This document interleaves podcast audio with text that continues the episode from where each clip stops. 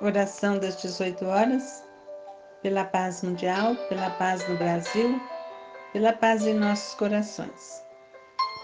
Diante da natureza, Carlos Bacello, irmão José.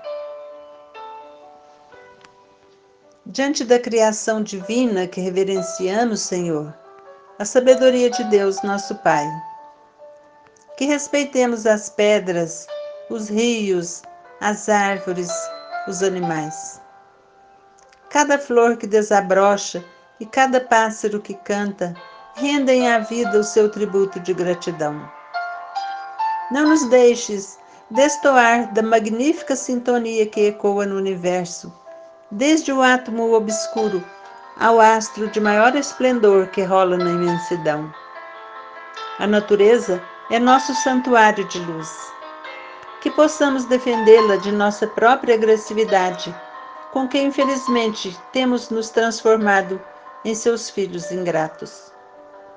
Senhor, dá-nos a sensibilidade para ouvirmos a mística cantiga da fonte que se precipita do penhasco, para admirarmos a beleza do firmamento que à noite se esmalta de estrelas.